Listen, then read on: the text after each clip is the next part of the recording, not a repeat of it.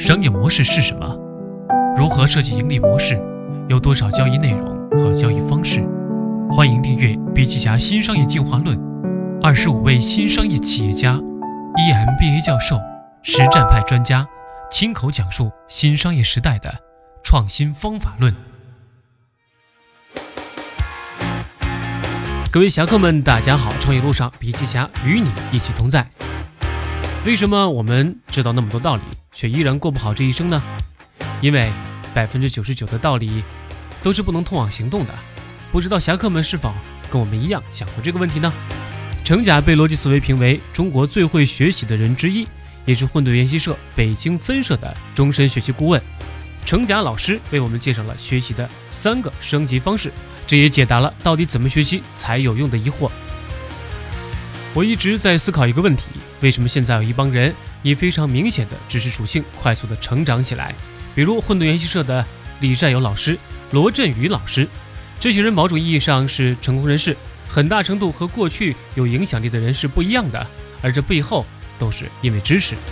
为什么很多人就靠学习就能取得高效益呢？而很多人读了很多书，却总感觉自己的收获并不大呢？我以前觉得可能是因为自己不够努力。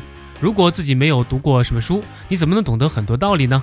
很多人都有过这样的想法：我没有那么成功，就是因为读书不好，读的不够多。于是我开始死磕读书，连续几年每年读一百到两百本书，这件事很有成就感。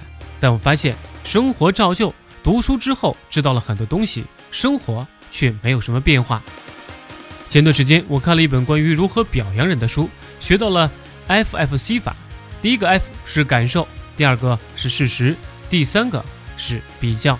比如，我想夸奖今天的主持人，我会说：“啊，你真漂亮。”运用 FFC 法呢，我会说：“你今天很漂亮，让人眼前一亮。”你穿的红色的衣服和波浪发型特别搭配，手表和鞋子完美的搭配。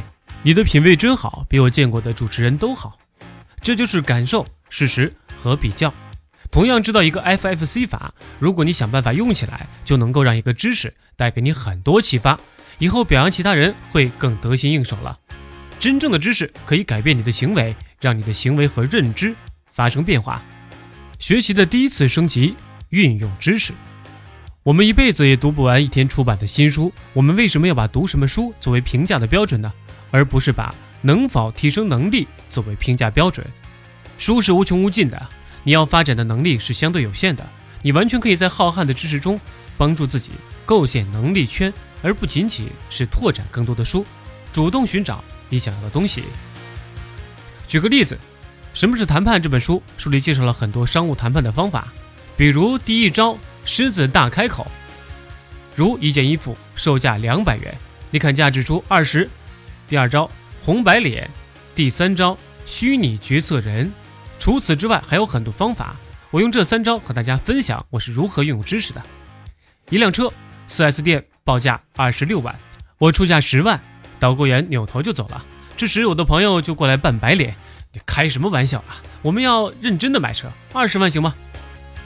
这么做是在不断的试探他的底线，让双方又能拉回谈判桌，不断寻找双方能期待合理的价位和价格。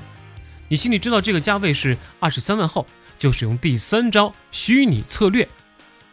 我给媳妇儿打电话，挂了电话，沮丧地说：“真不好意思啊，我媳妇儿在另外一家 4S 店谈好了，二十三万成交。我们谈了这么久，如果你们的价格也一样，就买了。最后这辆车就二十三万成交了。一本四十块钱的书帮我省了三万块，这事儿给了我很大的启发。我也教我的朋友们如何和他们的应聘公司老板砍价。”怎么和客户、供应商砍价等等。迁移能力，学到知识你要往下挖，把它运用在意想不到的领域，在这个过程中帮你提升你的综合能力。我把能够运用到很多领域的知识称为临界知识，这借用了核物理的概念，只有核材料的聚变到一定程度才会引发核爆。知识同样如此，当你把很多重要的底层规律放在一起，也会给我们带来重要的影响和变化。比如概率论、安全空间、二八法则、系统思考等，我会用临界知识判断一件事情是否值得做。四个标准：第一，这件事情是否有助于提升我的认知能力；第二，这件事情是不是我喜欢的，是否感兴趣、愿意做；第三，这件事情长期来看是否有复利效应，或者边际成本是否逐渐降低？第四，这件事情能不能带给我正面黑天鹅的机会，也就是能不能给我带来很多意外？我最早在得到说书时，很多老师都不看好，但我会用这四个标准来判断值不值得做。第一，能不能提升认知？第二，我好为人师，喜欢和大家分享我的兴趣。第三。编辑成本非常低，又有复利。第四，正面黑天鹅机会很大。接下来我会享受很多正面的意外好处，比如我因此结识了混沌研习社。我们的生命和时间都是有限的，你是否同意做一件事，不是取决于关系好不好、钱多少，而是取决于是否符合事物发展的基本规律。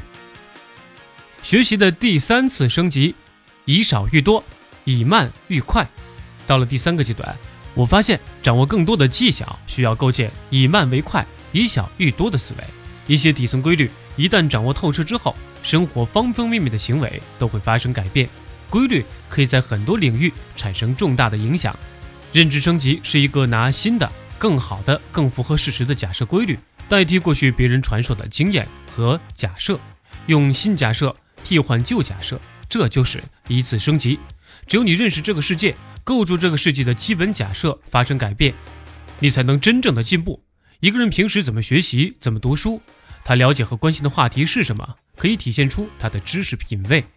如果我们只是着急技巧，这并没有知识品味的能力。你要回归到知识的源头，要回归到最底层去寻找规律。如果你能站在底层，站在更符合这个世界的运作规律看世界，就能发动降维攻击。降维攻击就是当你认识这个世界的规律之后，比别人掌握更多的维度，你就有更多的优势。举个例子，好好学习，上市时想要卖出去是一件很困难的事情。第一，人家凭什么要相信程甲这个新作者？第二，这本书凭什么卖得好？第一个解决方案，这本书找到了罗振宇、托布花、小马宋为我背书，以此打破一个新人被否定的困境。第二个解决方案。只有当这本书对大家有帮助，对越来越多人有帮助，这本书才能成功。我的文笔不是特别好，也不是专业作家，但这并不重要。重要的是你要知道怎么能说服一个人去相信一件事。一个人如果要在浩瀚的信息爆炸时代成长，就需要更好的规划。我觉得我们在掌握规律和训练认知方法的方面投入的时间太少了。感谢各位收听《笔记侠笔记还原》，我是沐橙，我们下期再见。